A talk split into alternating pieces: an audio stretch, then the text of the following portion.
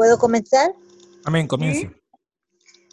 Padre nuestro, tú que estás en el cielo, Señor, que santificado sea tu santo nombre. Gracias por permitirnos estar aquí reunidos para, para tu santa palabra en el aposento alto. Que seas tú quien nos dirija, Señor. Te lo pedimos en nombre de Jesús. Amén. Amén. Amén. Amén. Gracias, hermana. Te ya es mucho. Llama mucho, José. ¿ah? Bueno, bienvenidos todos, hermanos, bienvenida familia. Aquí vamos a, a esta reflexión y este culto de oración. Y escribe la mano Marjorie y que te mande el audio ti, que yo no puedo escuchar lo que me manda porque estoy aquí ya en la predicación. Bueno, eh, hoy un día más de nuestra vida, de esta semana, de todos estos días en los que el Señor nos ha permitido todavía estar con vida. Amén. Estamos viendo, bueno, como saben, todas las cosas que están pasando día tras día. Y bueno, confiamos, estamos en el Señor a pesar de las pruebas, de los conflictos, de las luchas.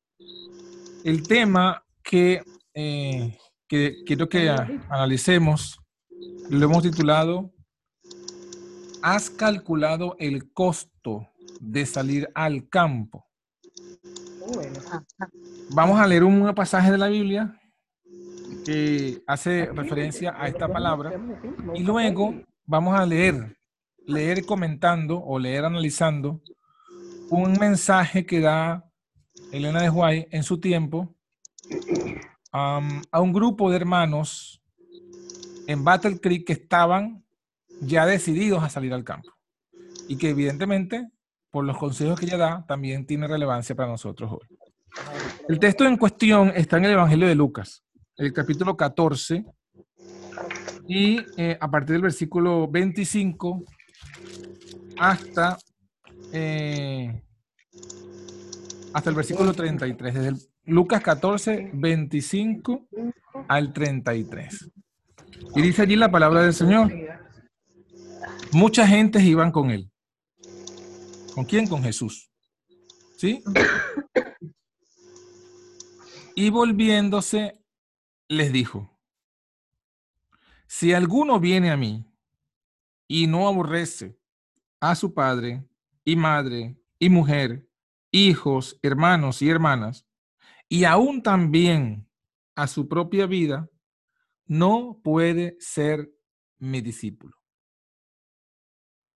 Cualquiera que no trae su cruz y viene en pos de mí, no puede ser mi discípulo. Entonces, fíjense que aquí Jesús comienza colocándonos eh, la condición de ser su discípulo, no de llamarnos cristianos, porque llamarnos cristianos, muchos podemos, muchos se llaman, inclusive los que son dirigidos por el anticristo, por la bestia, los que están bajo esa figura, también se llaman cristianos. Pero no es llamarse cristiano lo que Jesús está aquí diciendo, es ser su discípulo. Discípulo es aquel que eh, sigue al maestro, ¿no? La palabra discípulo eh, viene de la palabra disciplina. Entonces el discípulo, si toma...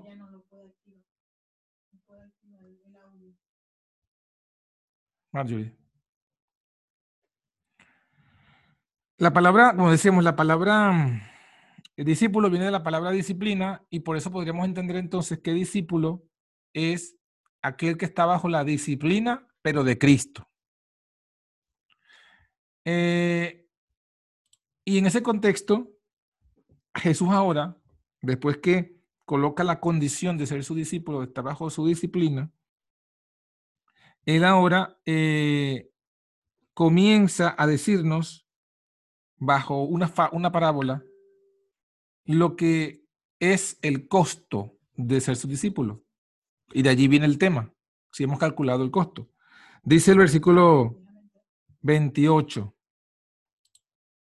El versículo 28 dice, de Lucas 14, ¿cuál de vosotros, queriendo edificar una torre, no cuenta primero sentado no cuenta primero sentado los gastos. Si tiene lo que necesita para acabarla. ¿Se dan cuenta? Porque después que haya puesto el fundamento y no pueda acabarla, todos los que lo vieren no comiencen a hacer burla de él. Diciendo, este hombre comenzó a edificar y no pudo acabar. ¿O, qué, o, qué rey, o cuál rey,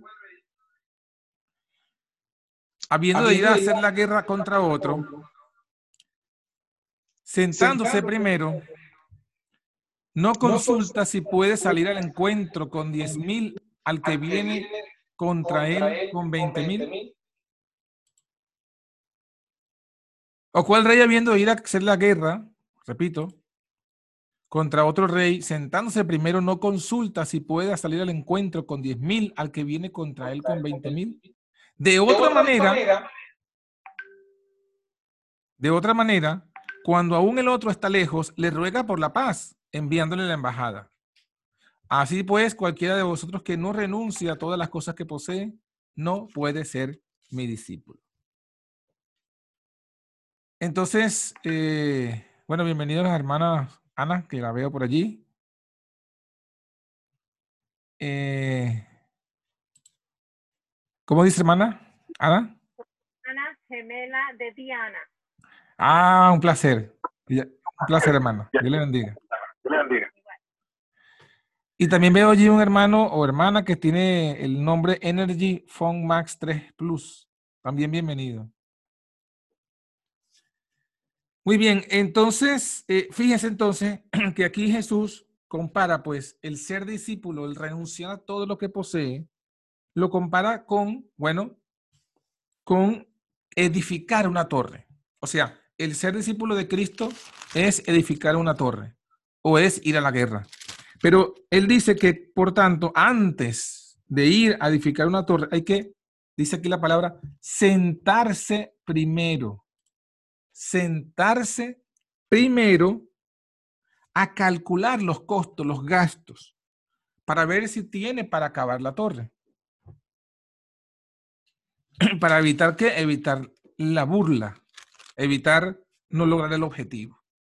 Entonces, eh, esto lo tomamos de aquí de la palabra para aplicarlo también ahora a lo que es nuestra, nuestra, nuestra, una de, una de las cosas que tenemos que hacer en este tiempo. Bienvenida, hermana Roxana. Espero que nos esté escuchando esta vez. ¿Todavía no? ¿O sí? Uy, qué problema. Y la hermana mayor tampoco nos oye, ¿verdad? Bueno, eh, esto de, de edificar una torre ahora equivale a nosotros la salida al campo. ¿Por qué? Porque es parte del discipulado. Es parte de nuestro discipulado.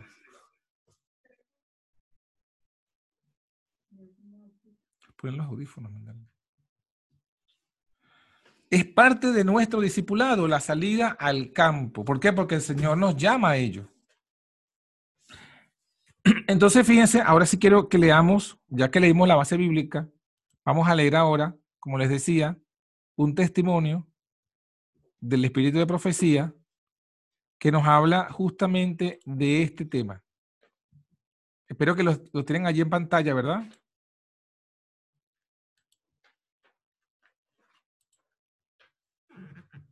Allí lo tienen en la pantalla. Una lectura de un libro de Elena de White o una compilación de escritos de Elena de White que se llama De la ciudad al campo. Y eh, dice aquí consejos y advertencias a los que se proponen salir de la ciudad. Entonces, si nosotros, pregunto yo antes de leer, ¿hay alguno de los que está aquí que, que tiene la proposición de salir de las ciudades al campo? ¿Sí? ¿Sí o no? Ya que aquí participantes. Activar. Lo dice muy claro. Ahora sí, ahora sí los oigo. No podemos Ah, no sí, ¿Tenemos ese propósito o no? Sí. Amén, amén. Entonces, lo que vamos a leer, lo que vamos a leer, eh, tiene para nosotros una, eh, un mensaje claro. Ya tenemos la base bíblica. Hay que renunciar a todo lo que poseemos. Y eso, en el contexto de lo que estamos hablando, la condición es renunciar. Para salir de la ciudad, lo primero que hay que hacer es renunciar a la ciudad. Pero no solamente eso, también Jesús nos dice que hay que sentarse a calcular los costos. Vamos a leer el Espíritu de Profecía.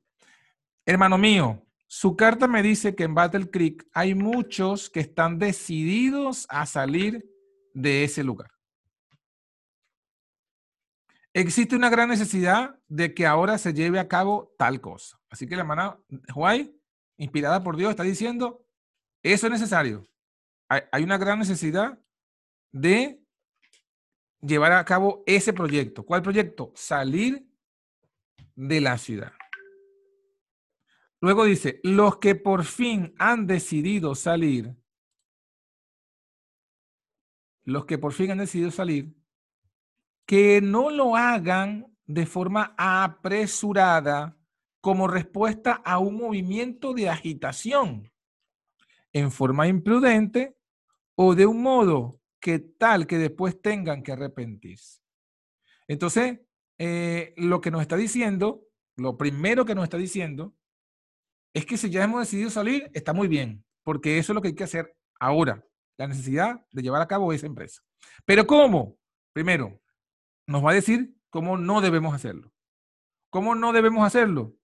De forma apresurada, en respuesta a un movimiento de agitación, en forma imprudente, que después nos lleva, eh, nos haga tener que arrepentirnos de haber salido. Entonces, así no podemos hacerlo. Esto es el equivalente a lo que dice Elena White, sentarse a calcular el costo. Cuando uno se sienta a calcular el costo, Usted toma su lápiz, toma su, su, libreta y empieza a calcular el costo. ¿Por qué el costo? Porque salir de la ciudad al campo no es a ir a pasear.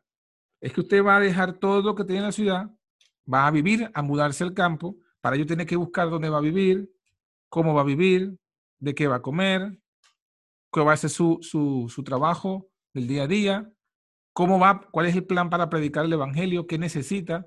Y todas esas cosas hay que irlas, ¿qué? Anotando. Y todas esas cosas hay que, ¿qué? Poniéndole un costo. Y luego dice, porque eso es lo que dijo Jesús. Entonces, para hacer todas esas cosas, sentarse, calcular el costo, eso no se puede hacer apresurado, ni como resultado de un movimiento de agitación, como dice aquí. No, que ya, ya, ya tenemos que irnos, porque si no, después que, si yo no me voy ya mañana, si, apenas termine la cuarentena, apenas si termine la cuarentena, el día siguiente yo me voy, no sé a dónde, no sé cómo, me voy, bueno, eso es una decisión apresurada. Eso es respuesta a una agitación, eso es imprudente. Porque no es de esta forma en la que el Señor lo ha establecido. Sigo leyendo. No deben realizarse movimientos imprudentes motivados por el consejo de salir de Battle Creek. No, hay no hagáis nada sin buscar la sabiduría de Dios, quien ha prometido darla libremente a todos los que la pidan sin reconvenir a nadie. Todo lo que se puede hacer es aconsejar, e, e informar. Y luego dejar, a los que están convencidos acerca de cuál es su deber para que actúen bajo la dirección divina y enteramente dispuestos a conocer a Dios y a obedecerle. Entonces, ¿qué es lo que podemos hacer? Aconsejar e informar. Y luego dejar a los que están convencidos, los que están convencidos, que de, acerca de cuál es su deber, que actúen bajo la dirección divina. ¿Se van dando cuenta? O sea, aquí tenemos que parte de calcular el costo es buscar la dirección de Dios y que Él sea quien nos vaya diciendo cómo tenemos que hacer. eh, para no hacerlo, porque hay, hay que leer algo más, quiero hacer una pausa aquí, quiero escuchar sus percepciones y luego seguimos avanzando para que todos podamos también, si hay alguna duda, no, no pasar esa duda por alto. Entonces, aquí activo los micrófonos por un momento para saber si tienen alguna, algún comentario o pregunta hasta el momento de lo que hemos leído. ¿Listo?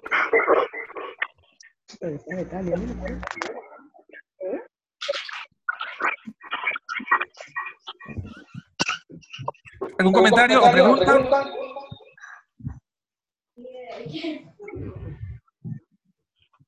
Bueno, entonces seguimos. Bueno, ah, ok.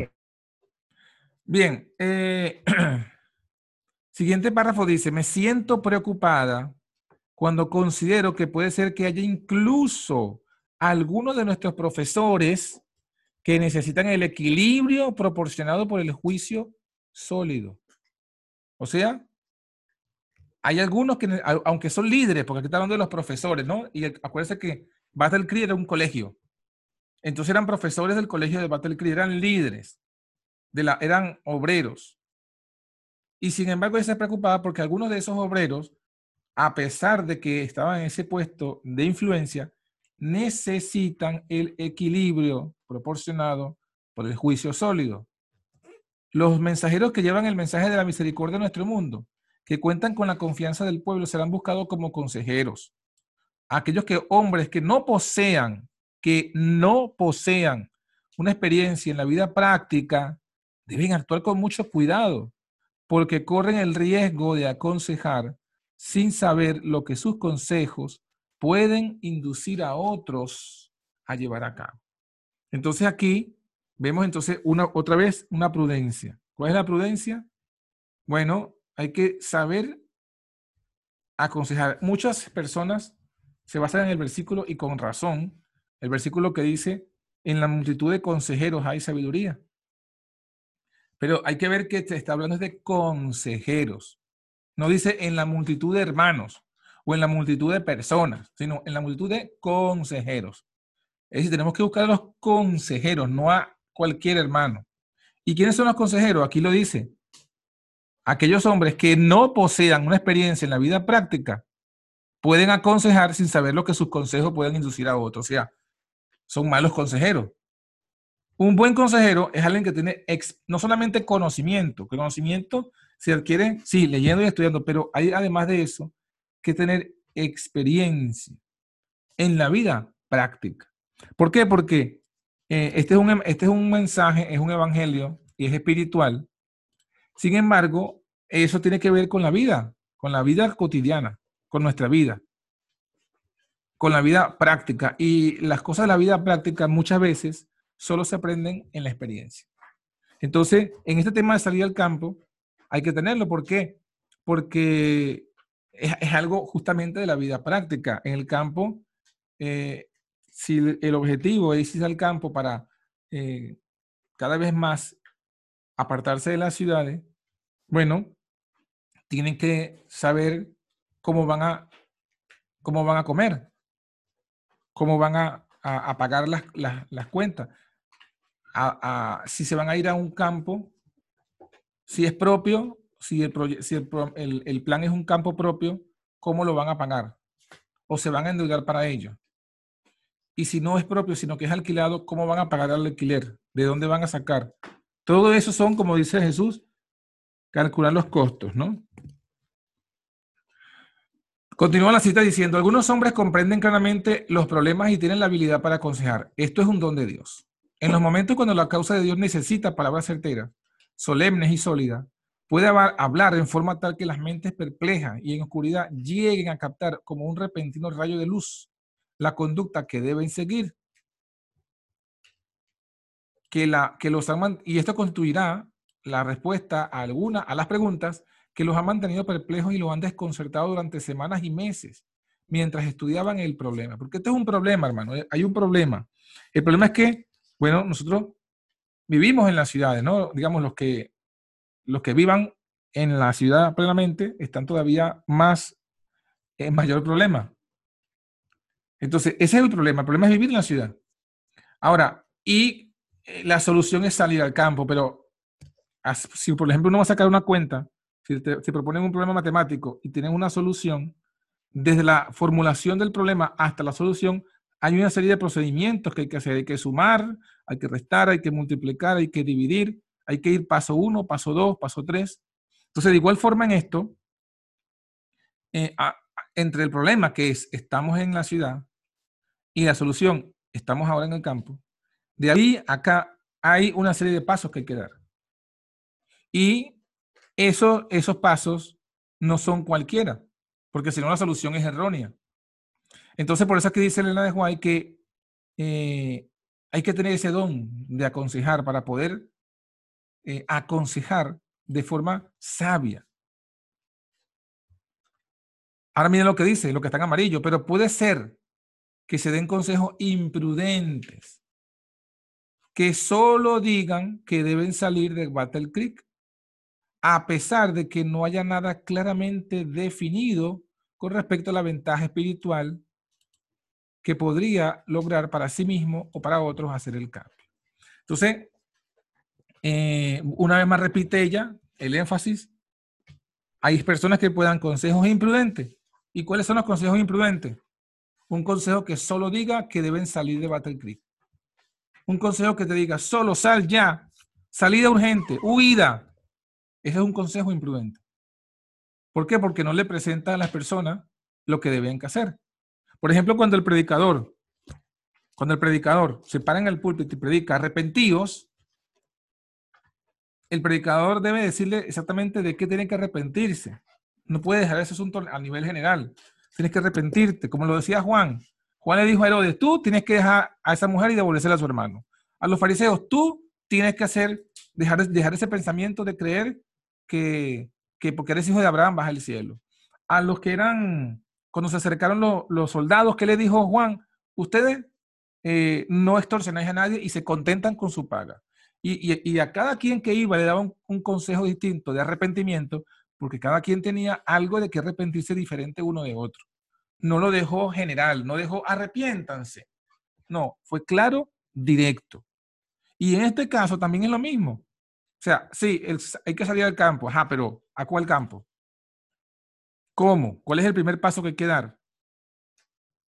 ¿Cómo es el plan que vamos a hacer en el campo? ¿O solamente vamos a irnos a meter en una cueva allá? O sea, todas esas cosas tienen que decirse de forma clara para que sean consejos que de tipo prudente. Y fíjense lo que dice a continuación, ¿no? Que todos tomen el tiempo necesario para realizar cuidadosas consideraciones, para que no sean como el hombre de la parábola, y aquí está la conexión, por eso comenzamos con esa parábola, para que no sean como el hombre de la parábola que comenzó a edificar y luego fue incapaz de terminar. Entonces, aquí dejo ahí, cuando hace este comentario, nos hace entender que esto que Jesús dijo de esta parábola se aplica precisamente también al caso de la salida al campo. Porque ella lo está diciendo. Hay que tomarse el tiempo necesario. No dice cuánto, no dice si es una hora, no dice si es un día, un mes, un año. Ella no dice, lo que dice es el tiempo que necesiten. ¿Para qué? Para realizar cuidadosas consideraciones. ¿Para qué? Para que no nos toque devolvernos. Devolvernos. Y ser objeto de burla, ser objeto de oprobio, ser objeto de, que la fe se ponga en duda. ¿Por qué? Porque se hicieron eh, decisiones imprudentes. Fíjense que eh, una vez conocí a, a un hermano que nos contó que se había ido al campo, pero escogió irse a un lugar que no tenía acceso eh, a vehículo. No tenía carretera. Y para entrar, dejaba el vehículo y para llegar a... Tenía que después donde dejaba el coche, dos o tres horas caminando. Y bueno, en un momento se fue, se fue con, con todo, cortó con todo, con, dejó la, los hijos dejaron las clases, la esposa dejó todo, todo. Y él seguía, este, de vez en cuando iba a trabajar a la ciudad y eso era como cuatro o cinco horas para llegar y después volvía. Total que a la final no tenían ningún plan definido, estaban totalmente en, en un- en una situación donde no es lo que dice el Señor, porque el Señor dice que tenemos que irnos a, campos de fácil acceso a las ciudades. Así está escrito en la revelación inspirada. Fácil acceso a las ciudades. ¿Y qué pasó con este hermano? Bueno, la final, este, tuvo que, los hijos se regresaron a la ciudad, la esposa se regresó a la ciudad, y hasta el sol de hoy no ha vuelto al campo. Y bueno, los hijos están no solo en la ciudad, sino que están ahora pues entregados a las cosas del mundo.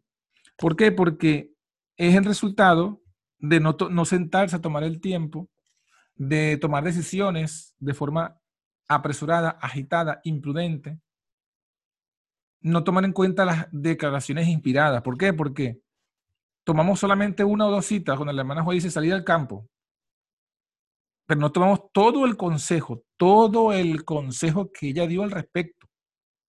Fácil acceso a las ciudades, que deben ser terrenos que estén allí, eh, cada quien en su propia casa, no deben estar familias apiñadas. O sea, hay muchos consejos al respecto. Todas esas, todos esos consejos tenemos que tomarlo como parte de eso de calcular el costo. Sentarnos a calcular el costo. Tomarnos el tiempo, como es aquí, necesario para realizar todas esas consideraciones. Para no tener que después regresarnos y dejar el proyecto a, a mitad y pase como pasa, como dice Jesús que pasó con el hombre de la torre. Empiezan luego a burlarse. ¿Por qué? Porque siempre hay enemigos de este mensaje que van a decir, ah, mira, ve, ve, se fue y se tuvo que regresar. Ese mensaje no es de Dios. Entonces luego, en lugar de ser un testimonio, somos un oprobio. Bueno, vamos a concluir la, la- la- la lectura aquí con este último párrafo y luego pasamos a la discusión. A ver qué, qué me quieren comentar todos, ¿no? No debe realizarse, dice, para finalizar, ningún movimiento sin considerar cuidadosamente ese movimiento y sus resultados. Todo debe ser tenido en cuenta, todo. A cada hombre se le dio su obra de acuerdo con sus diversas habilidades. Por lo tanto, no debe actuar con vacilación, sino con firmeza y, sin embargo, confiando humildemente en Dios. Puede haber personas que se apresuran a hacer una cosa y se comprometen en negocios acerca de los cuales no saben nada. Dios no quiere que se haga esto. Repito, Dios no quiere que se haga esto. Pensad con sinceridad y oración y estudiad la Biblia cuidadosamente con oración, teniendo la mente y el corazón despiertos para oír la voz de Dios. Comprender la voluntad de Dios constituye una gran cosa. Y bueno, yo les recomiendo que sigan, que lean este libro, porque hay más, más elementos allí interesantes, pero no lo vamos a analizar hoy para que no sea muy larga la reunión. Entonces, bueno, hermano, ahora les activo los micrófonos para que me den sus impresiones o me hagan sus preguntas en relación a lo que hemos leído y estudiado esta, esta tarde noche. Están listos, están activados.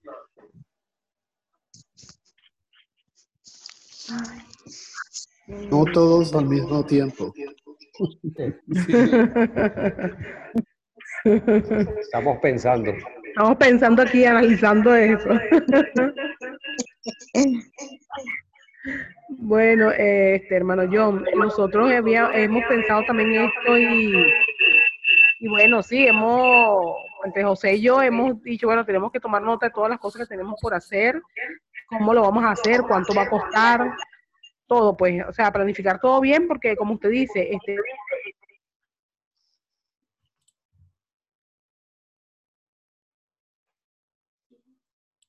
no que lo estamos haciendo bien y resulta que estamos buscando este, ¿cómo le digo? una solución y más bien se convierte en un problema. Es correcto, es correcto. Sí, hay que tomar en cuenta todas esas cosas. Yo considero que uno de los motivos más principales es tener un plan. Como dice John, como dice el libro, hay que tener un plan antes de salir. Ver el sitio. Otra parte importante también, no solos. hay que ir con dos o tres familias separados, pero al mismo sitio para tener que tengan el mismo interés. Correcto. Que es muy importante lo que acabas de decir el, el, el, libro, John. Es muy importante con respecto a acceso a entrar y a salir donde uno decida ir. Mm, Es muy importante. ¿Por qué? Si yo me voy y me meto, va a ser muy difícil. ¿Cuándo voy a salir? Entonces no voy a poder ir a hacer la obra. correcto. Pero necesito estar afuera de las ciudades para vivir y tener la comunicación directa con el Señor, dedicarme más a las cosas de- del campo y al mismo tiempo durante el día ir a las ciudades, dar a conocer al que hemos conocido para que puedan conocer a las personas, a Dios que desea el mensaje que tiene para cada uno de nosotros Amén. práctica y acción, no solamente la teoría, sino la práctica. Que lo que yo estoy aprendiendo en el campo lo pueda compartir con otras personas que tienen la- el deseo de salir, pero no han podido. Y también con los que no conocen el mensaje. Esa es la obra de nosotros. Amén. Amén. Así mismo es. Algo importante, hermano, es eh, de, sí, eh, evaluar el costo y el costo es también lo que usted comentó en- del libro, eh, el acceso del campo a la ciudad y viceversa, pero también lo que comentaba el hermano sobre el grupo de familias, pero se puede dar el caso de que ninguna familia tenga alguna experiencia del campo y eso puede ser algo que no se haya evaluado y se haya evaluado otros, otros elementos, pero eso cuando se llega al campo, dice, ahora, ¿quién, quién nos dirige? ¿Ve? Eh, esas son las habilidades que usted comentaba que estaba la hermana Guay. Correcto. Eh, ¿Qué habilidades tenemos? ¿Todos tenemos las habilidades para llegar al campo? ¿O, o ninguno tenemos habilidad? Eso, era, eso es un costo que hay que evaluar también.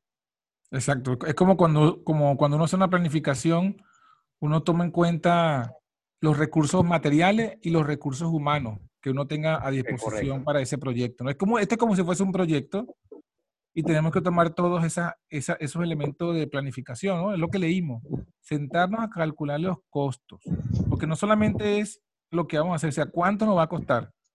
O sea, eh, el, el campo donde nos queremos ir, ¿cuánto nos va a costar? ¿Lo tenemos? Ah, no lo tenemos. Entonces, ¿qué vamos a hacer? O sea, si, si usted quiere comprar algo y no lo tiene el dinero, ¿qué es lo que hay que hacer? Pedírselo a Dios. Claro, pero Dios no te lo va a lanzar desde el cielo. Es correcto. O sea, Dios te va a dar las fuerzas, Dios te va a dar la fuerza, te va a dar la oportunidad para que tú trabajes y ahorres. Así es. Entonces, Eh, Tenga un plan, tenga un plan financiero. Entonces, claro, eso toma ahorro. tiempo, toma tiempo el trabajar, el reunir el dinero, el ahorrarlo y luego ir a comprarlo. Entonces, a eso, a eso yo me refiero. O sea, si usted dice, no, mañana me voy.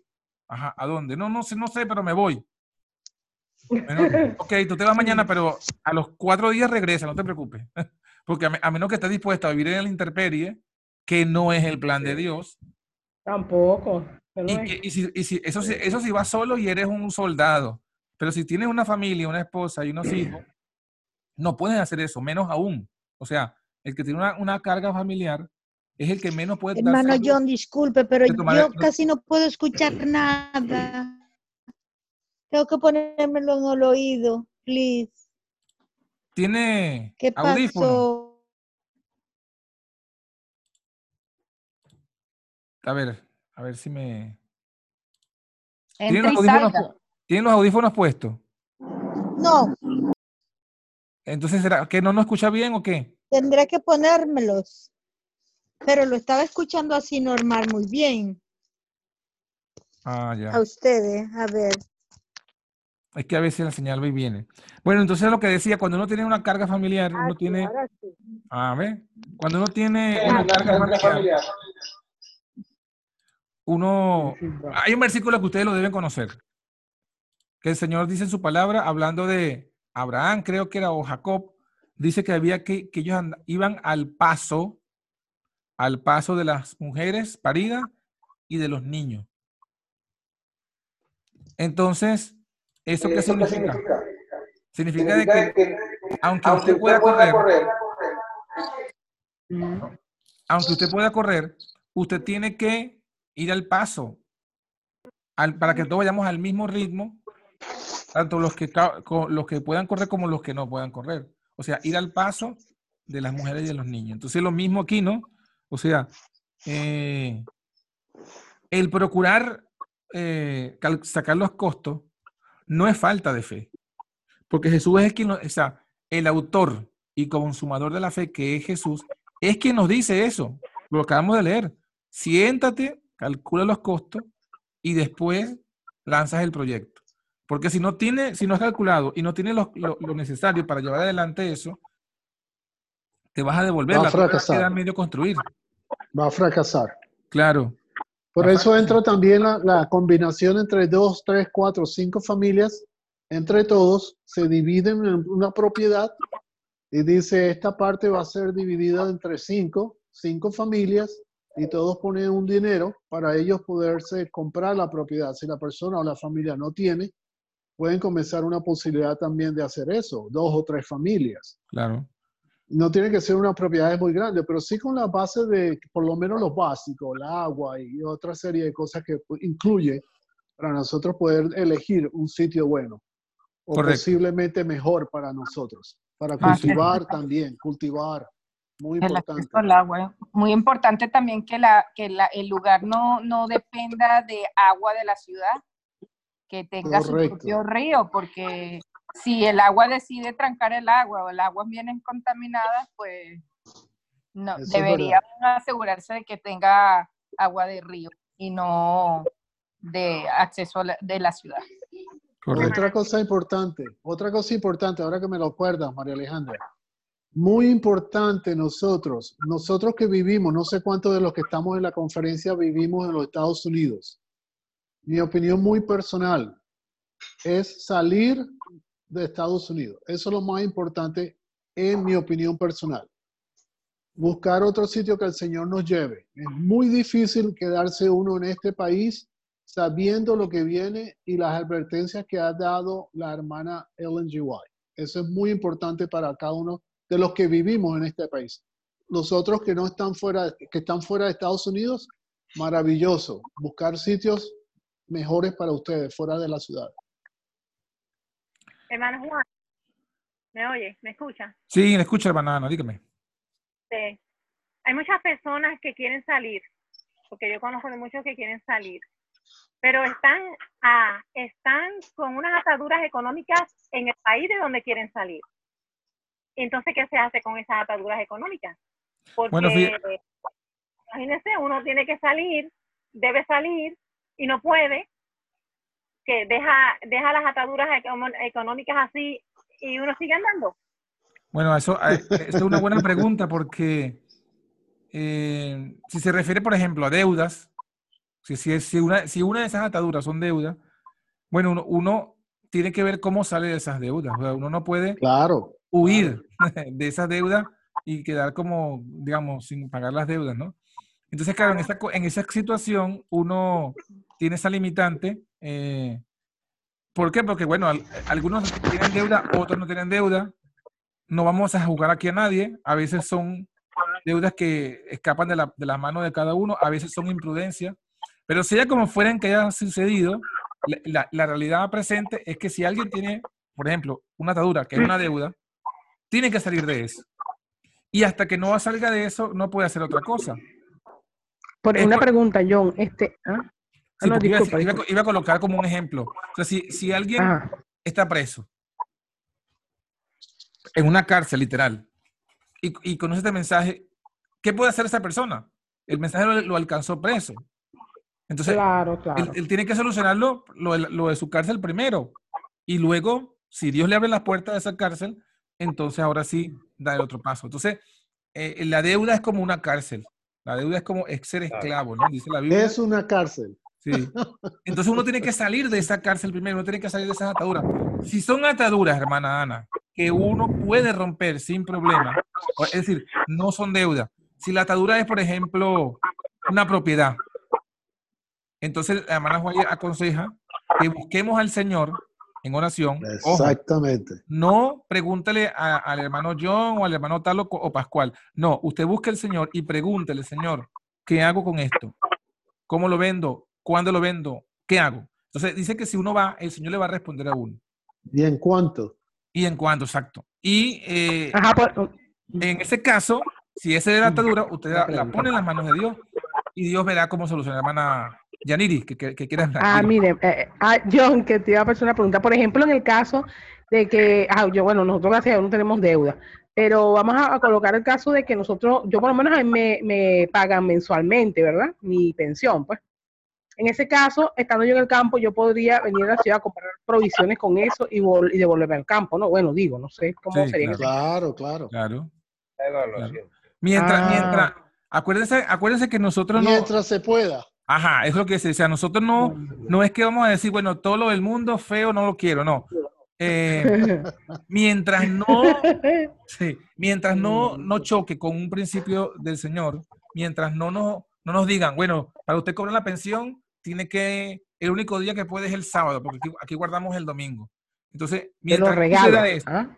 mientras no suceda eso, ese es su derecho, su pensión, Claro. váyala y, y búsquela, ¿no? Y con eso, pero, pero lo que sí es cierto, lo que sí es cierto, es que Ajá. uno tiene que ir en, ese, en, en aras de esto mismo que dice el Señor, de calcular los costos, de planificar, uno tiene que ir pensando que llegará el momento en el cual ya uno no va a poder eh, cobrar la pensión.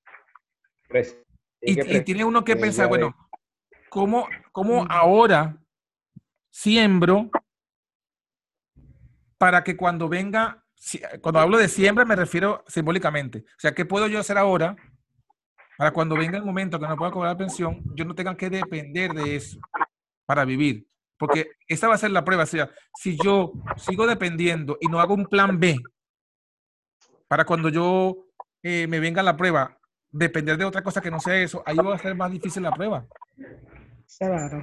Entonces uno tiene que tener siempre un plan B. O sea que eh, em, hay un versículo que me gusta mucho, no recuerdo cuál es ahorita, pero ustedes seguramente lo han leído, donde el Señor en Proverbios dice que tenemos que ser como la hormiga, que prepara en el verano o almacena en el verano la comida del invierno.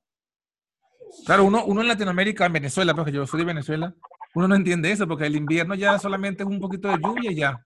Pero aquí, aquí cuando uno ve el invierno, que el frío es tremendo, que uno no puede salir, ah, entonces uno entiende más el versículo, porque el versículo es, o sea, en invierno no se puede sembrar, no se puede cosechar. Entonces tú tienes que almacenar.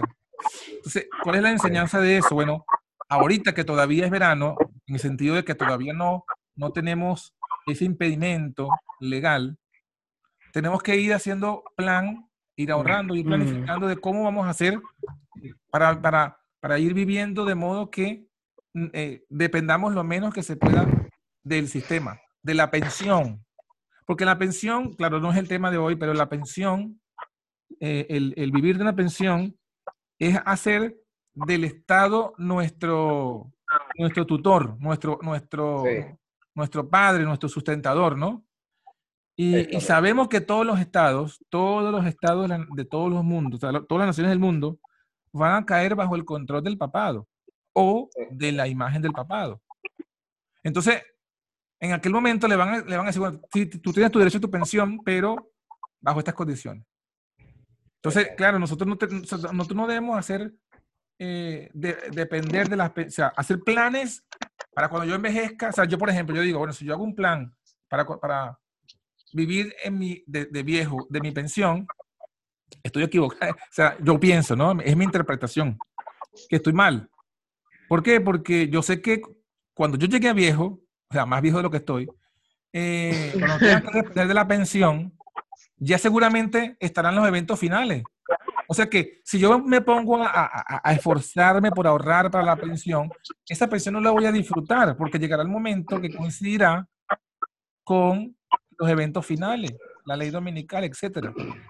Entonces yo tengo que es, idearme un plan en, en armonía con las profecías. Las profecías me dicen cómo van a ir las cosas. Entonces yo tengo que hacer un plan diferente al plan del mundo. El plan del mundo es ese. El plan del mundo es que la gente depende del Estado. Y por eso es que a la final el Estado los va a envolver a todo el mundo, lo va a agarrar en un saco y lo va a esclavizar. Eso pasó en Egipto. En Egipto todos dependían del faraón. ¿Y qué pasó? Se esclavizaron. Inclusive los hijos de Israel llegaron a esclavizarse.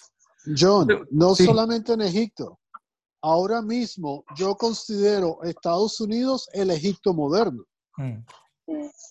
Las Correcto. personas que vivimos en este país vivimos esclavos de las tarjetas de crédito, vivimos esclavos de nuestros hijos, vivimos esclavos del trabajo, vivimos esclavos de las deudas. So, este es Egipto, pero es Egipto moderno. Claro, es correcto.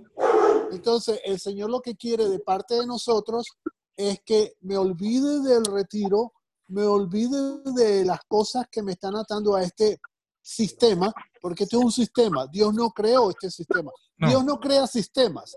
Dios crea plan. El plan de Dios es muy diferente a un sistema.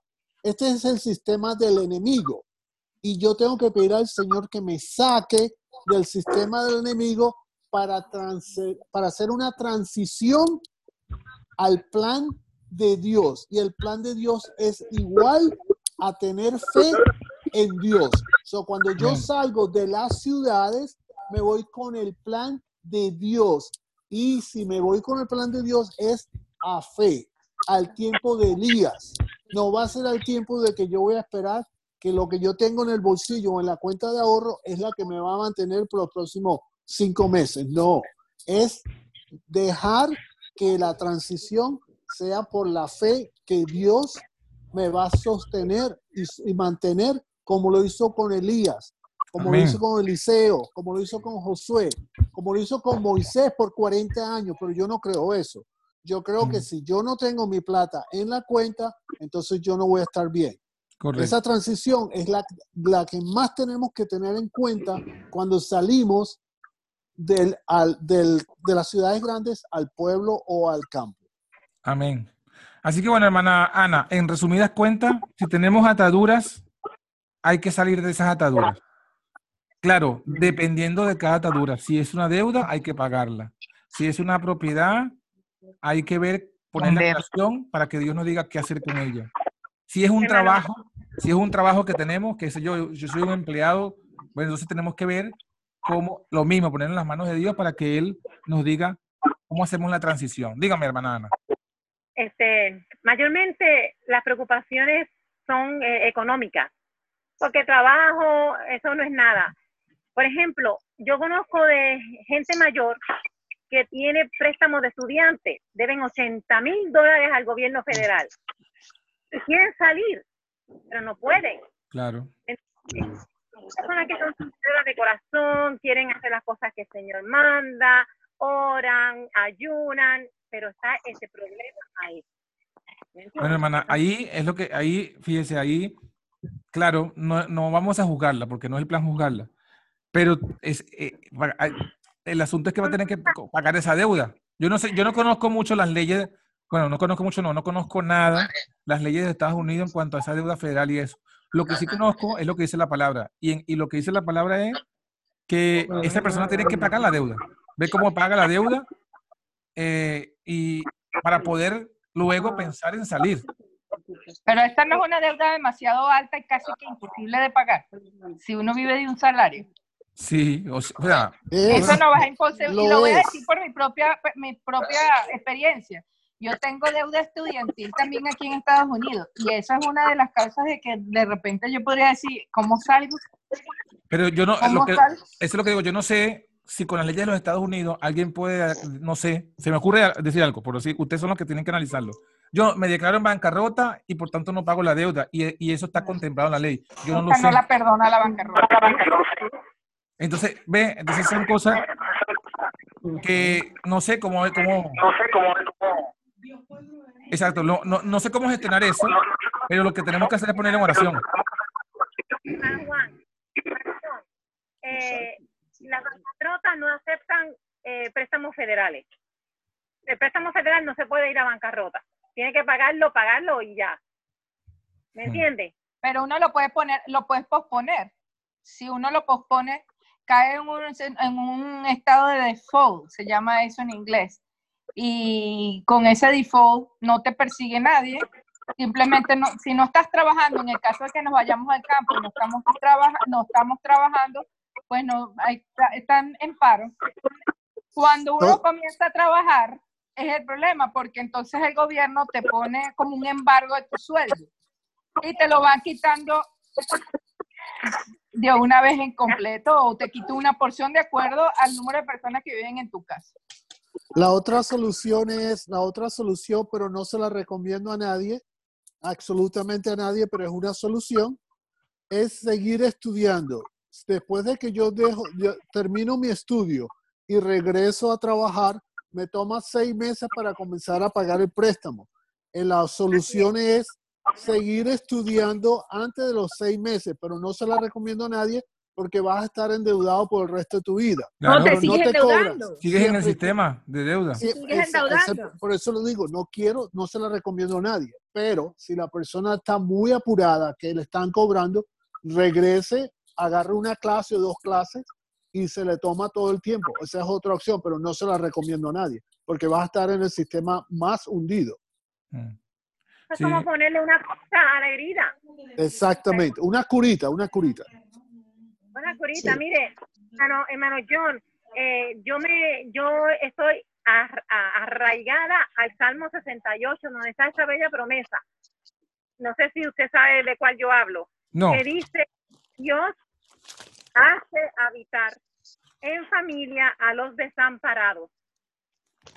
Y que saca a los cautivos, a, a los cautivos a prosperidad.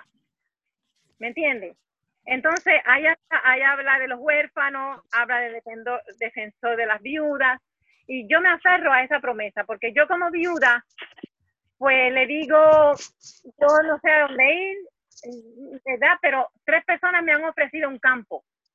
Así, voluntad propia, yo no lo pido, me, lo, me vienen donde mí me dicen, así en Georgia, allá en República Dominicana, eh, donde me ofrezco. O sea, yo puedo coger mis cosas, irme, tengo deuda, tengo deuda, sí, pero yo puedo poner mi, mi pensión del trabajo, mi seguro social y pongo a pagar esas deudas a, a, a, a- lo más que, a lo más posible y mandarla y seguir andando. No todos tienen esa, esa facilidad. amén. Bueno, entonces, en ese caso es lo que estamos diciendo, que, que cada quien, ¿no? Eh, hay que poner, cada quien en su caso lo pone en las manos de Dios. Y si son casos críticos, Amén. con más razón hay que ponerlo en las manos de Dios. Y Dios va a obrar, porque Amén. es Dios quien nos está diciendo que salgamos, ¿verdad? Entonces es Él quien nos va a proveer. Es Él quien nos va a abrir el camino. Es Él quien nos va a dar la solución. Lo que no podemos nosotros es desanimarnos, sin- sino clamar. Fíjense que yo siempre que pienso en esto, me acuerdo, ya que, ya que el hermano eh, Sam hizo el comentario de que Estados Unidos es la nueva, es el nuevo Egipto, es el Egipto moderno, en relación a la historia de José. Bueno, tenemos el ejemplo. Lo- los hijos de Israel, por causa de José, se fueron a Egipto.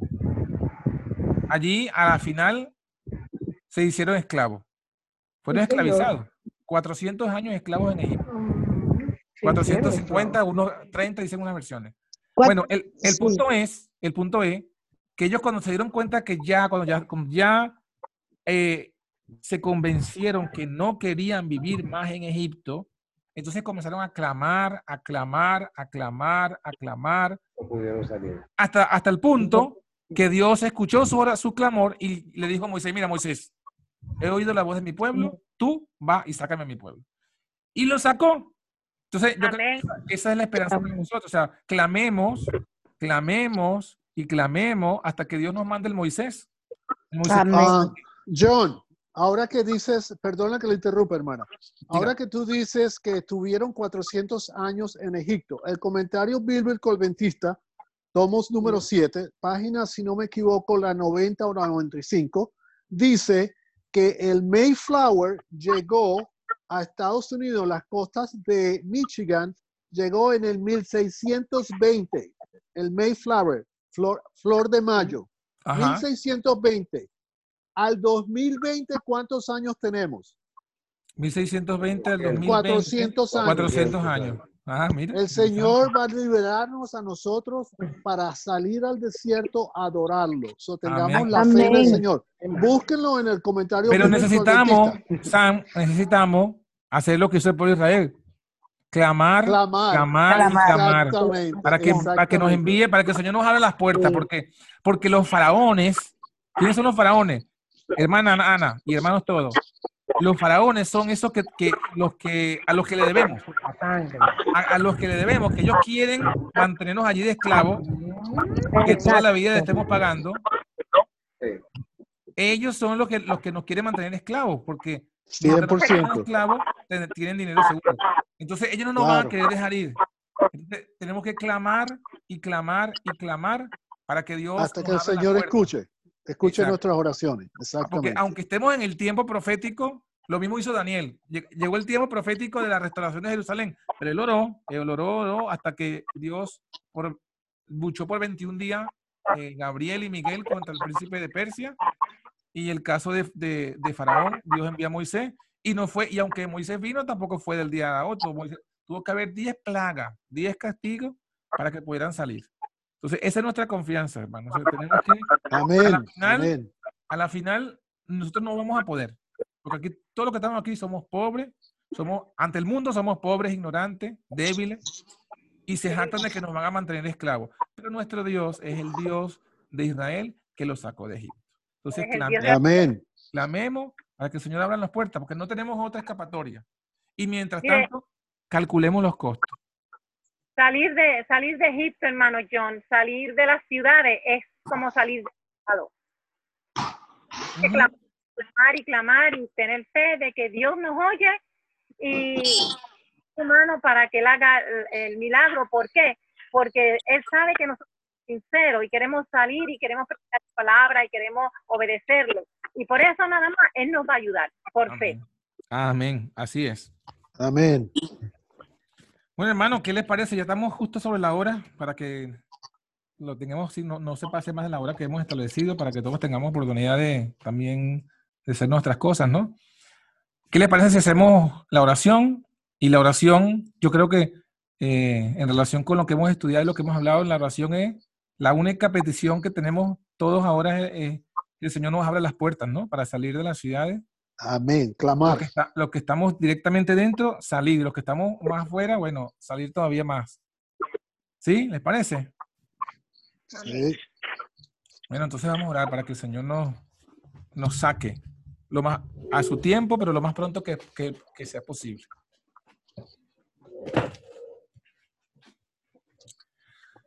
Oremos. Bondadoso Padre, que estás en el alto cielo, damos gracias, Señor, por tu palabra que nos has dejado y por los testimonios, el testimonio de Jesús que también nos ha dejado. Que, nos, que por medio de ambos, Señor, tú nos aclaras, nos das el llamado de lo que tenemos que hacer y nos aclaras también lo que debemos hacer. Estamos ya claramente convencidos, Padre, que tenemos que salir de las ciudades porque este sistema no es tu creación, es la creación del diablo desde el principio de los tiempos.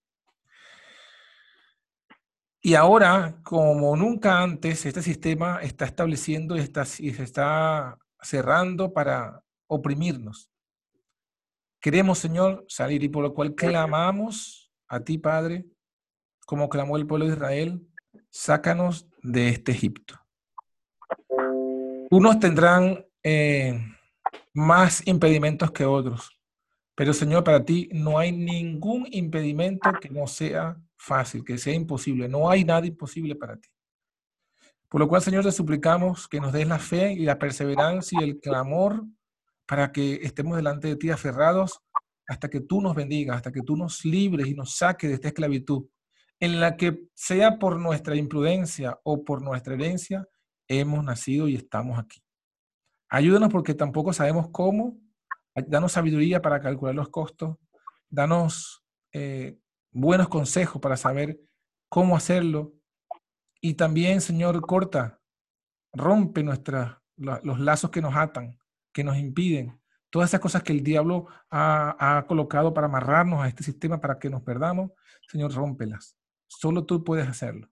Señor, si hace falta un Moisés para sacarnos de Egipto, envíanos ese Moisés. Amén. Envíanos para que podamos este, ver tu mano poderosa obrando para librar, a- librarnos a nosotros que somos tu pueblo. Creemos y estamos confiados en ti. Te amamos, Señor. Eh, queremos servirte. Sabemos, Señor, reconocemos que hemos sido rebeldes, flojos, eh, negligentes en muchas cosas. Pero a pesar de eso, Señor, sabemos que tu misericordia es grande, sabemos que tú nos amas y te pedimos perdón por, por todas esas cosas. Pero aquí también te clamamos, Padre, para que por la sangre de Jesús, por la justicia de Jesús, por la- el nombre de tu Hijo, tú abras camino a nosotros en medio de este desierto. Abras camino a nosotros en medio de esta esclavitud. Y a todos nosotros, lo, llévanos a donde tú es tu voluntad. Si hay que salir, de, a los que están en Estados Unidos tienen que salir de allí, ábrele la Amén. puerta, Señor.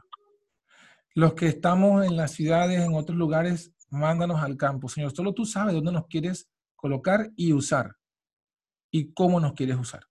Así que nos ponemos en tus manos para que, de acuerdo a tu plan para cada uno de nosotros, nos ayude, Señor, a cumplirlo, nos deje el poder para cumplirlo. Si hemos de predicar, hemos de sembrar, si, todo lo que sea que tú nos quieras eh, llevar a hacer, estamos aquí. Nos ponemos aquí, Señor, nos rendimos, nuestra voluntad la rendimos ante ti para que, como, como Pablo, te preguntamos, Señor, ¿qué quieres que, haga- que hagamos cada uno de nosotros? Bendice a mis hermanos que están en los Estados Unidos, allí, para que tú les abras el camino, los que están, eh, a la hermana que está en Holanda también, a los que están en Venezuela, eh, a los que estamos aquí en España eh, y a los que están en otros lugares, en otras latitudes, en todos los lugares que están. También, Señor, tú tienes un plan para cada uno de ellos y para todos es el mismo plan. Salir de las ciudades, que, de los países que estamos, al campo en esos mismos países o quizás a otros países, pero para hacer tu obra. Queremos ser testigos tuyos, queremos ser instrumentos en tus manos. Queremos eh, pasar por esa peregrinación, por el desierto que es necesario antes de entrar a la Canaán celestial. Amén. Gracias por tu, palabra, gracias por tu misericordia, gracias por escucharnos y gracias, Padre, también te doy yo en especial por darme el privilegio de compartir con todos estos hermanos eh, fervorosos y fieles que desean hacer tu voluntad. También te doy gracias por ellos, gracias porque vemos, Señor, cómo tu remanente está surgiendo con valor y con fe en medio de estos tiempos difíciles. Levántanos, Padre, con tu bendición, con tu perdón, con tu misericordia, con tu consuelo, con tu paz de saber que tú obrarás en nosotros y por nosotros. Amén. pedimos en el nombre de Jesús. Amén, Padre. Amén. Amén.